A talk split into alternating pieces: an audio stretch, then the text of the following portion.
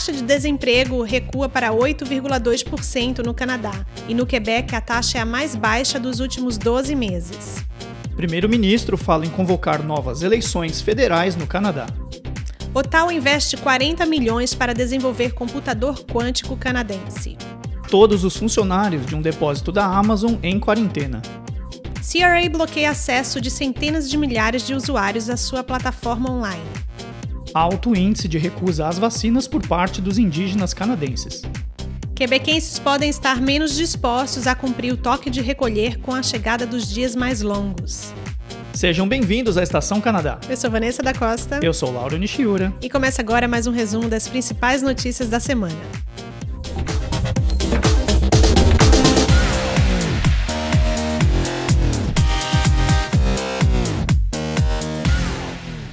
Taxa de desemprego recua para 8,2% no Canadá e no Quebec a taxa é a mais baixa dos últimos 12 meses. Em todo o país, mais de 259 mil empregos foram criados em fevereiro e a taxa nacional de desemprego baixou de 9,4% para 8,2%. Cerca de 113 mil empregos foram criados no Quebec e a província baixou suas taxas de desemprego para 6,2% a mais baixa desde fevereiro de 2020. Em Ontário, aproximadamente 100 mil empregos foram criados no último mês, causando uma queda de 1,4 pontos percentuais na taxa de desemprego, que fechou o mês em 9,2%. New Brunswick apresentou leve alta de 0,1%, fechando o mês com 8,9% de desemprego, enquanto Nova Escócia caiu 0,2% e fechou fevereiro com 8,1% de desempregados. Apesar do Quebec ter voltado aos níveis de desemprego pré-pandemia, no Canadá ainda faltam ser criados cerca de 600 mil empregos para que as taxas voltem ao nível de fevereiro de 2020. É mais uma boa notícia para a província do Quebec que já tem demonstrado realmente forças para é, se reerguer economicamente. Né? A gente tinha comentado algumas semanas atrás de uma aquisição, na verdade, um subsídio para uma empresa de Ottawa vir para o lado de Gatineau, e isso ainda nem aconteceu, quer dizer, já estamos recuperando os índices de desemprego pré-pandemia, e a promessa é de reaquecer ainda mais a economia no, no Quebec. No Canadá, de uma forma geral, caiu bastante já a taxa de desemprego.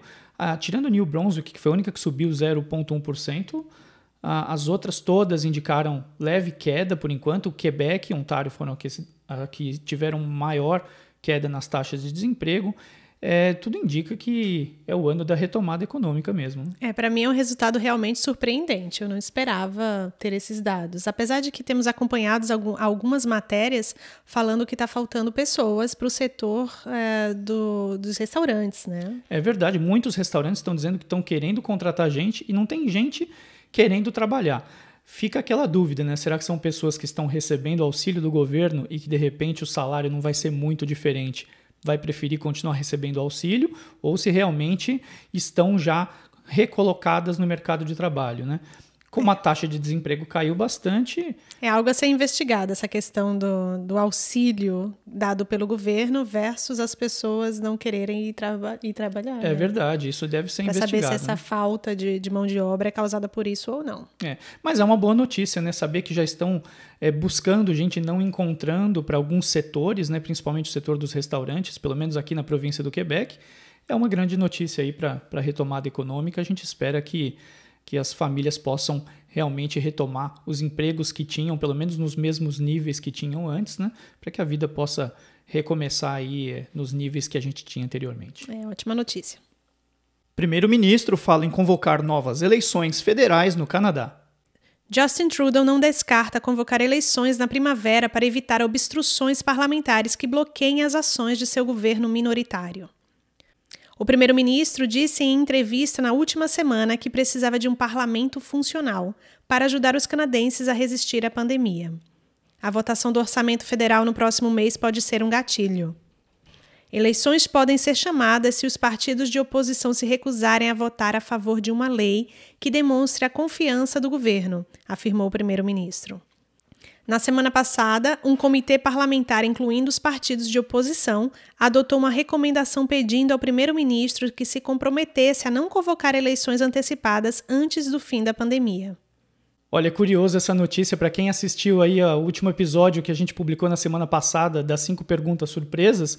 Eu comentei inclusive lá, se você não assistiu, dá um pulinho lá e vê esse vídeo também, que eu comentava justamente a diferença entre o Brasil e o Canadá nessa questão da polarização política.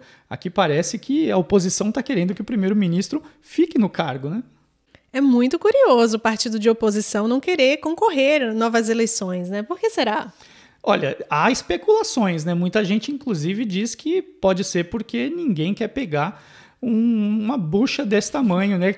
E virar primeiro-ministro no meio ainda da pandemia. Então, olha, se resolva aí, resolva esse negócio e depois entrega para a gente. Mas também pode ser que estão que, querendo que uh, ver como que o próprio primeiro-ministro vai lidar com os gastos que ele está fazendo agora, né? Então, de repente, não fica mais tempo aí para que você Sim, claro. gerencie Resolva esses gastos. agora né? aí as suas escolhas, né? Então, é, exato. Você não resolveu entrar nessas dívidas, então gerencie essas dívidas depois. É uma questão de. As consequências, né? É. Mas eu acho que em poucos lugares no mundo a briga pelo poder ficaria de lado e deixaria alguém sofrer essas consequências. Eu acho que a maioria dos lugares é o poder acima de qualquer coisa. É, eu acho que a, a, minha opinião é que ele quer poder governar, fica aquela coisa sem, sem conseguir a governabilidade, né? Também tem essa questão. Tem essa questão, ele isso pode ter sido também um blefe, né, para dizer, uhum. olha, em abril ele vai apresentar o orçamento para o ano que vem e de repente é uma forma dele, dele dizer, olha, aprova o meu orçamento, senão eu vou convocar novas eleições. Não, exatamente. É, é um, pode ser um blefe. Vamos aguardar para ver o que, que vai acontecer, principalmente em abril.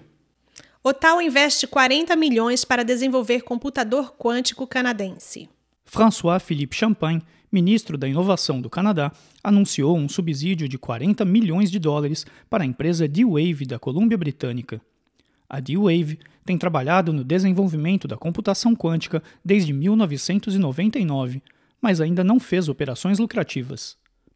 Este auxílio vai permitir a D-Wave tornar os seus produtos mais competitivos para disputar mercado com as empresas chinesas e americanas, acredita François Philippe Champagne.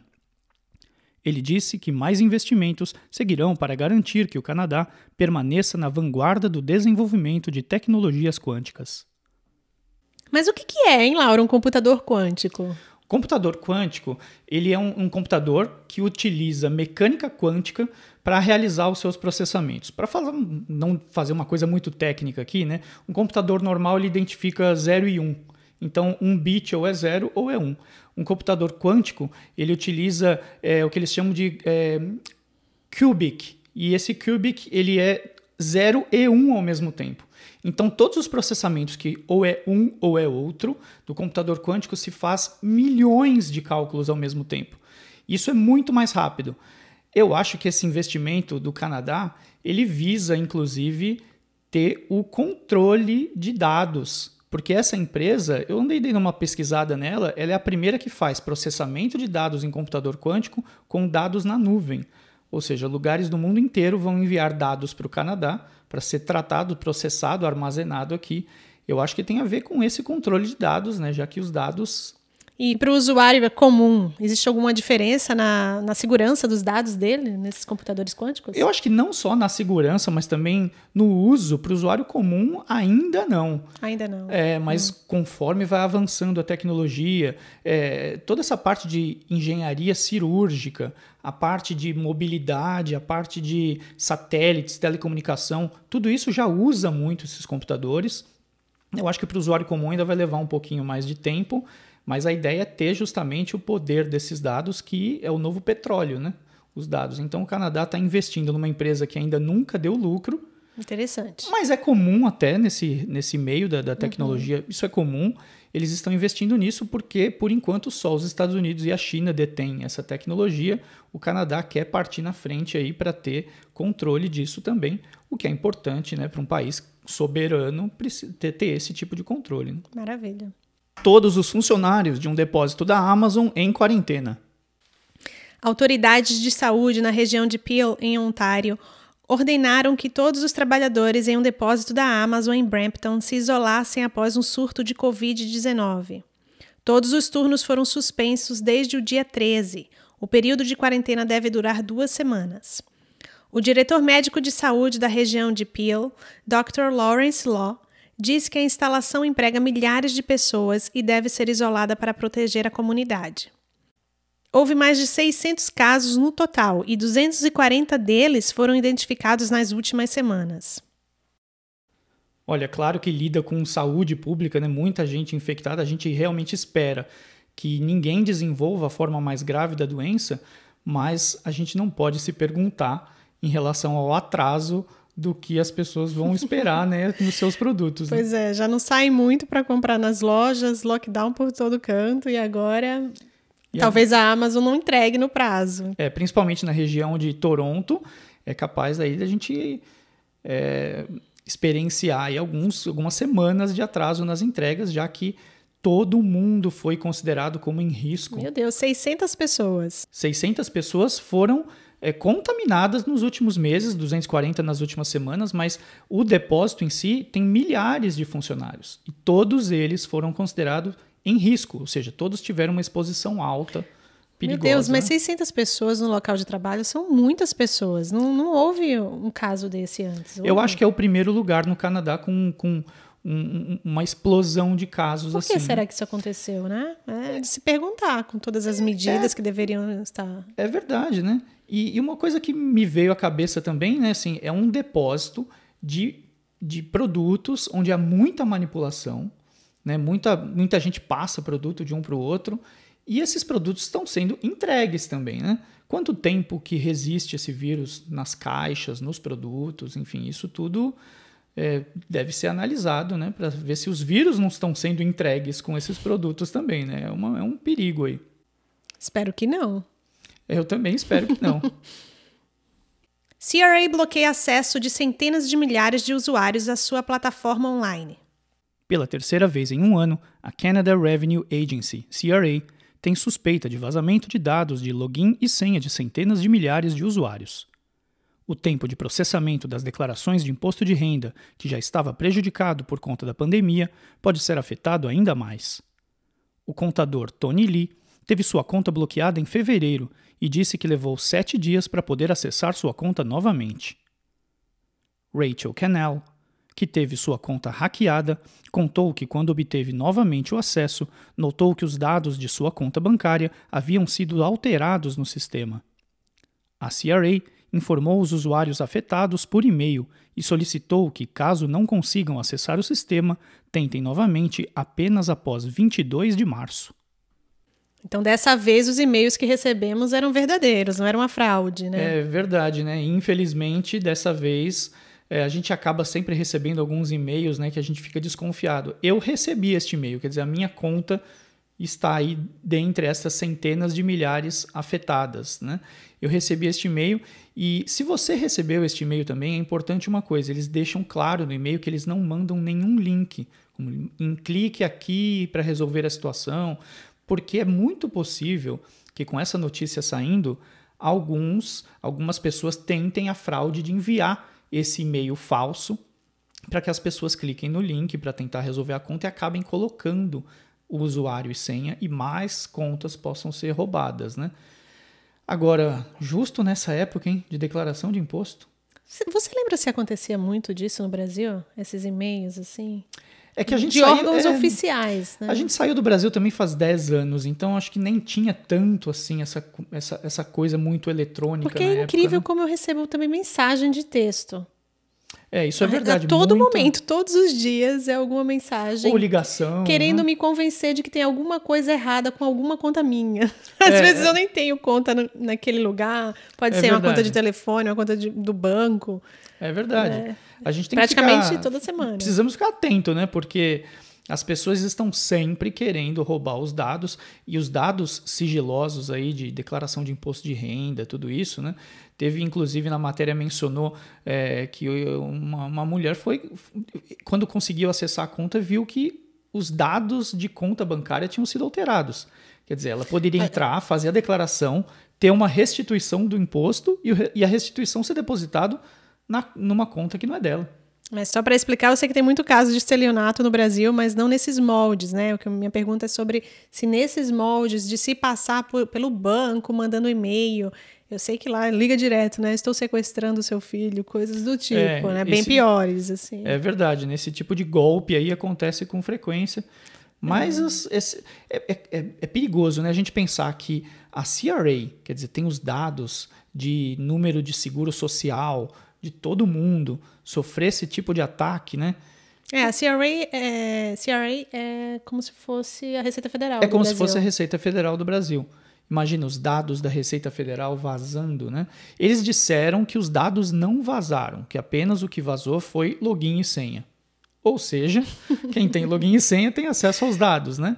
Mas eles disseram que agiram rapidamente e, claro, né, a gente até onde vai também acreditar no que é passado de informação. O que eles disseram foi: suspeitamos que houve é, um acesso a login e senha por parte de terceiros. Então, por eu, isso eu acho que eles tinham que falar quem são esses terceiros. Por que, que nunca falam aqui, né? Quem é? Às vezes tem toda uma quadrilha armada e eles não falam. Quem Ele- é, é. de onde é, de onde veio, ninguém sabe. Será que não faz parte daquela aquela teoria também de não divulgar o criminoso? Ah, eu não que- concordo. Eu gostaria muito de saber para ver. É, mas eu confio bastante na justiça, pelo que eu já vi até então. Eu acho que eles agem bem em relação. Eles agem bem, mas nunca a gente sabe É, a quem gente não é fica que tá sabendo aplicando o mesmo. golpe. É como o caso do taxista lá que a gente falou na semana É passada. Eles dizem, é, é sempre o mesmo. Sim, quem são? Como, é, como que é? É. Não, ninguém sabe, não fala. Como é que você não divulga algo tão importante E não assim? se falou mais nada desse caso, por exemplo, durante essa semana, né? Então, é. realmente acaba ninguém fica sabendo mesmo. Ah, né? a polícia está investigando, mas ah, tá, até prenderem você está exposto a isso. É verdade, é verdade.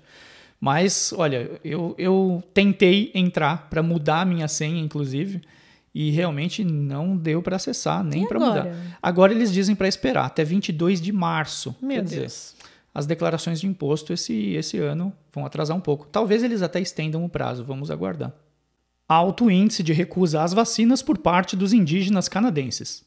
Cadmus Delorme, chefe da comunidade Cowessess, disse em matéria da Globo News que a recusa da comunidade dele é de 25%. Segundo ele, a razão para isso é a desconfiança entre os indígenas e a prestação de serviços de saúde nas últimas cinco, seis décadas. Você não precisa ir muito longe para assistir ao noticiário de hoje e ver como o racismo é real na prestação de serviços de saúde, afirmou Delorme. A comunidade Cowessess está trabalhando com o laboratório de pesquisa em saúde Morningstar Lodge, que é liderado por indígenas, para tentar obter respostas às perguntas dos membros da comunidade sobre vacinas. A professora de estudos de saúde da Universidade de Regina, Elizabeth Cooper, tem pesquisado a hesitação vacinal entre muitos indígenas quando se trata de um sistema de saúde mais amplo. Cooper disse que é importante construir confiança de uma maneira significativa que dê às pessoas um motivo para acreditar que as informações que estão recebendo são do interesse delas. Cooper observou que a hesitação da vacina não equivale à negação da eficácia dela, nem significa que aqueles que recusam as vacinas agora as recusarão mais tarde. É, não é para menos essa desconfiança dos indígenas. Afinal, eles já foram submetidos a testes na época da vacina para tuberculose. É, eles ficam com esse pé atrás, né? E Eu como- também ficaria. É, e, e co- como ele, o o próprio chefe dessa comunidade mencionou, é, não, não precisa ir muito longe, né? As notícias de racismo contra a população indígena tá aí praticamente toda semana na nossa cara, né? Então eles devem realmente ficar com medo, né? De, de- É verdade. Será que estão fazendo alguma coisa, algum teste? Assim, eles sempre têm esse pé atrás, né? Nós, como imigrantes, nunca sofremos nenhum tipo de racismo aqui, mas os indígenas a gente vê sim, todo momento Sim, sempre. né? algo acontecendo contra eles. Então, eles se perguntam: ora, se nossas comunidades, muitas delas, nem água potável têm, por que, que vocês estão tão preocupados em dar a vacina primeiro para nós? É, e eles ficam preocupados é, se de repente estão dando a vacina verdadeira ou se é alguma outra coisa. Eles ficam com esse, com esse medo, né? E, e eles fazem parte justamente desse grupo é, prioritário na vacinação, justamente porque os níveis é, de, de- do, do desenvolvimento da forma mais grave da doença nas comunidades indígenas é mais alto do que no restante da população. Talvez o sistema imunológico deles seja mais fraco. É a incidência de outras doenças mais perigosas É, também. eles têm- e eles têm nisso. muitas comorbidades, muitos Isso. deles, né? Então, realmente, eles passaram na frente, mas eles ficaram, estão ainda, né, com o pé atrás aí, de será que essa vacina aí não é alguma coisa que vá prejudicá-los? Estão preocupados. Né? É, um em cada quatro. Um em cada quatro estão dizendo aí que não querem tomar vacina. E o, o chefe da comunidade, que é o responsável pela comunidade, inclusive nessa questão da vacinação, ele disse que se a pessoa falar não, é como no restante do país, simplesmente, ok, chama o próximo nome e fila que segue, essa pessoa é. não é mais chamada. É, tá certo, né? O direito humano a recusa da vacina. Exato, como em todo o Canadá, lá também está sendo respeitado isso. Quebequenses podem estar menos dispostos a cumprir o toque de recolher com a chegada dos dias mais longos. O toque de recolher, que entrou em vigor no início de janeiro, correspondeu a uma queda acentuada no número de novos casos de Covid-19 registrados diariamente na província. Segundo pesquisa realizada na última terça-feira pelo Instituto de Saúde Pública da província, 70% dos quebequenses são a favor da medida. Mas esse apoio pode diminuir quando o toque de recolher significar ficar em casa quando ainda estiver claro do lado de fora, disse Kim Lavoie, chefe de medicina comportamental da Universidade de Quebec em Montreal. De uma perspectiva comportamental, conforme os dias ficam mais longos, vai parecer cada vez menos natural estar em casa depois de um certo tempo, disse Lavoie, que atualmente está estudando a adesão às medidas Covid-19 em todo o mundo. Daniel Winstock, diretor do Instituto de Saúde Política Social da Universidade McGill, disse que o toque de recolher começou em um momento em que a probabilidade de as pessoas concordarem era provavelmente máxima. O tempo estava frio e a província registrava uma média de mais de 2.500 casos de Covid-19 por dia. Mas com os dias ficando mais longos e os relógios avançando, isso pode mudar, afirmou o diretor. Olha, Vanessa, eu espero que até lá já tenha acabado o toque eu de também. recolher, né? Porque eu também espero muito. Já pensou? Sol lá fora e não. você trancado dentro de casa não. realmente vai ser. Acho que não precisa ser muito especialista para dizer não, que vai aumentar claro que a é recusa, é... né? Isso talvez num país que não saiba o que, que é estar no escuro, né? Essa variação tão grande de dia e da noite.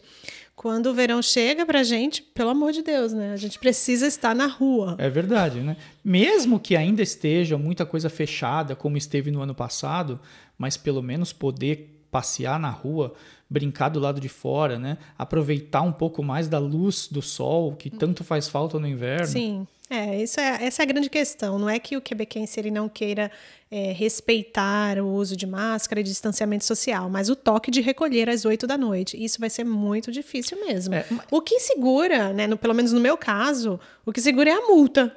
Porque eu não quero pagar a multa. Não, é verdade, mas assim, inclusive, o que falou a própria matéria, no início, muita gente, a maioria, 70%, estava favorável a essa medida e os resultados mostraram que foi realmente eficaz. É, deu certo, né? né?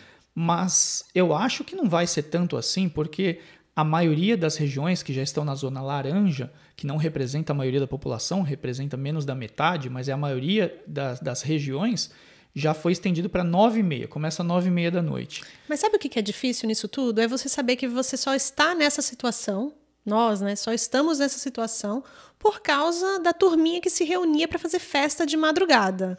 Então, é. assim, não era para estarmos nesse, nesse toque de recolher se as pessoas não se aglomerassem. É verdade. Eu acredito, inclusive, que como essa medida surtiu muito efeito, os números não negam, né? Eu acredito que ela deve continuar pelo menos até a vacinação. É. E tudo por conta de quem se aglomera. É, por conta desses que, que não na maior parte das vezes são os jovens. É, é verdade, né? Que né? fazem festinhas. Inclusive, 16 foram pegos num quarto de hotel é, esses e, dias. É, e, e, olha que curioso, né? Um faz uma reserva e daqui a pouco vai chegando gente, vai chegando gente, vai chegando gente. O próprio hotel liga para a polícia. Né? Sim, né? claro. Dizer, é muita inocência. É, né? muita inocência. e saiu salgadinho aí essa festa, porque Nossa. 1.500 dólares por pessoa de multa quem não respeitar o toque de recolher. Na zona vermelha, então, só para reforçar a informação, a partir das 8 da noite até as 5 da manhã. Para você que está na zona laranja aqui no Quebec, a partir das 9 e meia da noite até as 5 da manhã, não deve sair de casa. Ainda estamos nessa situação. Eu espero que eles encontrem né, uma forma de punir quem merece ser punido e não toda a população. Mas você sabe que assim, essas festinhas que eles faziam era à noite. Eu acho que conforme a luz do dia vai se estendendo também, o horário das festinhas também vai ficando mais tarde, Não né? sei. Talvez, eu acredito que vão estender para pelo menos nove e meia da noite em toda a província. É, nove e meia da noite aqui, pelo menos, a... vai fazer diferença, né? No sentido que as lojas, infelizmente, fecham às cinco da tarde aqui É. no Quebec. Oito e meia ainda tá, tá mas, cedo. é, mas pelo menos nove e meia da noite é a hora que o sol vai estar se pondo. Então, eu, Eu acho que ainda é cedo. Poderia ser às 11 da noite. Bom, mas eu espero que não tenha nada de toque de recolher até lá, né? É. Nem 11, nem 9. eu acho que pelos resultados positivos na queda dos números, até a vacinação. Ah, não pelo amor se- de Deus, não. não Quer dizer que a gente vai ficar preso dentro de casa à noite até acabar a Covid. Não, até o final da primavera, eu acredito. Ah, tá. O final da primavera até junho. Até junho. É, eu então verão tá, tá liberado. Eu, eu acredito, porque os Ah, próprios, tá. as próprias, os- o, o Ministério da Saúde, né, Secretaria de Saúde, falou que mais da metade da população já estará vacinada é, ainda na primavera. Então, eu acho que com esses números caindo, a maior, maior parte da população vacinada, eu acredito que deve, deve cair por terra aí a questão do, do, do toque de recolher, ou pelo menos o horário deve ser estendido para depois do pôr do sol, 10 da noite, quem sabe? Vamos Mas isso aguardar. aqui, essa- esse comentário é só pra você ver os ânimos, né? De como realmente vai ser difícil Vai ser difícil, sem dúvida. manter durante o verão. É, ficar em casa à noite é uma coisa no inverno, outra coisa é com temperaturas agradáveis e com sol. É muito diferente, né? E esse foi mais um resumo semanal das principais notícias da Estação Canadá. Se você estiver nos acompanhando através do YouTube, não se esqueça de se inscrever no nosso canal, deixar um comentário, seu like e também ative as notificações para você ser sempre notificado assim que sair novos vídeos aqui no canal. Se você estiver nos acompanhando numa plataforma de podcast, compartilhe com todos os seus amigos e nos siga lá no Instagram. Agradecemos pela sua audiência e até a próxima. Até a próxima, tchau!